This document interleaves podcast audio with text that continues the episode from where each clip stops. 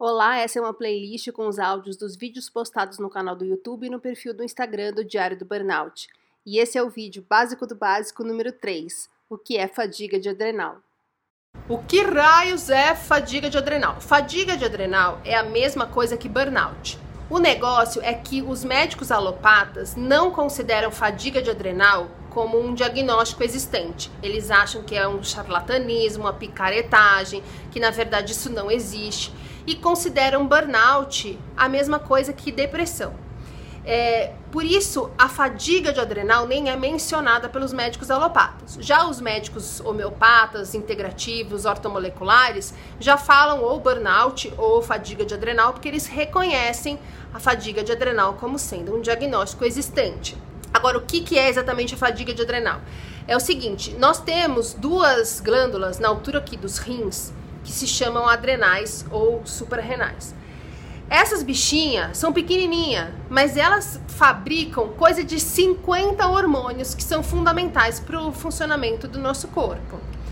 Quando a gente está numa, diante de uma situação de estresse, essa glândula, ela começa a produzir mais adrenalina, mais cortisol e sei lá mais o que, mas ela, na verdade, prepara o nosso corpo para reagir a uma situação perigosa. Então, se você está na guerra, ou se você deu de cara com um leão, ou se você acha que você pode ser assaltado, ou deu uma merda federal na sua empresa e você acha que vai ser demitido, o seu corpo produz mais cortisol, produz mais adrenalina, produz mais sei lá o que, e você tem ali uma situação, vamos dizer assim, física que te ajuda a reagir a esse perigo. No caso do leão, é você falar, sair correndo, você tem mais força, você tem mais velocidade, você tem mais reflexo, você tem mais você está preparado para reagir a uma situação que de ameaça à sua vida. O problema é que quando essa situação de estresse é, é um estresse muito alto, que se prolonga por muito tempo, como por exemplo a pessoa que trabalha num ambiente de assédio moral, com muita cobrança, com muita pressão, em que ela se estressa continuamente, né? Que o tempo inteiro ela tá sob estresse, desesperada.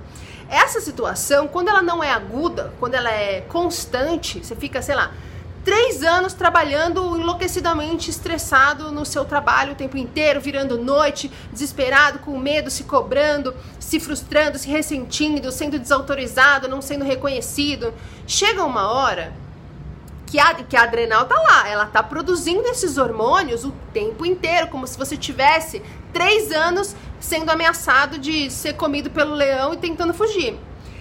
Ela não foi feita para produzir essa quantidade de cada um desses hormônios o tempo inteiro. Então chega uma hora que ela não consegue mais trabalhar, por isso fadiga de adrenal. Ela fala: corpo, não consigo mais. Atenção, cérebro, eu não consigo mais produzir essa quantidade de cortisol, de adrenalina que esse povo tá precisando aqui. Dá um jeito aí, porque isso aqui vai dar merda. Aí o cérebro faz o quê? Desliga a chave geral para que a gente não morra, entendeu? É tipo um modo de segurança. Na hora que a adrenal para de, de trabalhar, a gente fica letárgico porque a gente, o corpo não consegue mais produzir energia. Você come, aquela comida fica ali, ela é aproveita, um pouquinho dela é aproveitado e um pocão dela fica ali à toa, você acaba engordando e fica com fadiga, fica exausto o tempo inteiro. Seu cortisol, amigo, vai pro zero. E aí, quando começa-se uma produção de cortisol novamente, é totalmente doida. A curva do cortisol fica invertida. Como é a curva do cortisol? Acho que você vai se identificar com isso além da exaustão. É, geralmente, a gente, quando acorda, o cortisol tá alto e a gente tem energia para passar o tempo todo. E aí, quando a gente vai dormir, o cortisol tá baixo para que você possa fazer a naninha. Quando a curva do cortisol inverte, você acorda, ele tá baixo, você fica se arrastando sem força o dia inteiro e à noite ela tá alta. E geralmente quem tem burnout à noite começa a ficar com mais energia, se sente melhor, fica ligado e aí não dorme. Aí tem esse problema de não dormir. A gente fica com muita vontade de comer açúcar, com muita vontade de comer sal, porque a, a, a adrenal também ela, ela para de produzir o sei lá o que que equilibra a noção de sódio, de água, de açúcar do corpo. E aí tudo pira, aí você começa a querer comer muito açúcar, você começa a querer comer muito sal, aí você ou para de tomar água ou toma muita água, fica piradaço o nosso corpo. Aí a gente começa a ter dor muscular, a gente começa a ter muita alergia, muita infecção, tipo resfriadinho vira sinusite assim no estalar de dedos.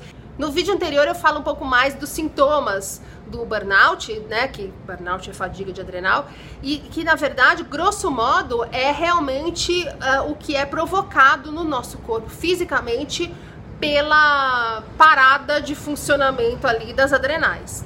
E é por isso que é necessário fazer um tratamento médico para que a gente reequilibre o corpo, para que a gente faça com que esse sistema que deu um pau, deu uma pirada e está trabalhando em modo de segurança, volte a ter as ferramentas que ele precisa ter para funcionar direitinho e o nosso corpo voltar a ter um funcionamento perfeitinho que ele tinha antes.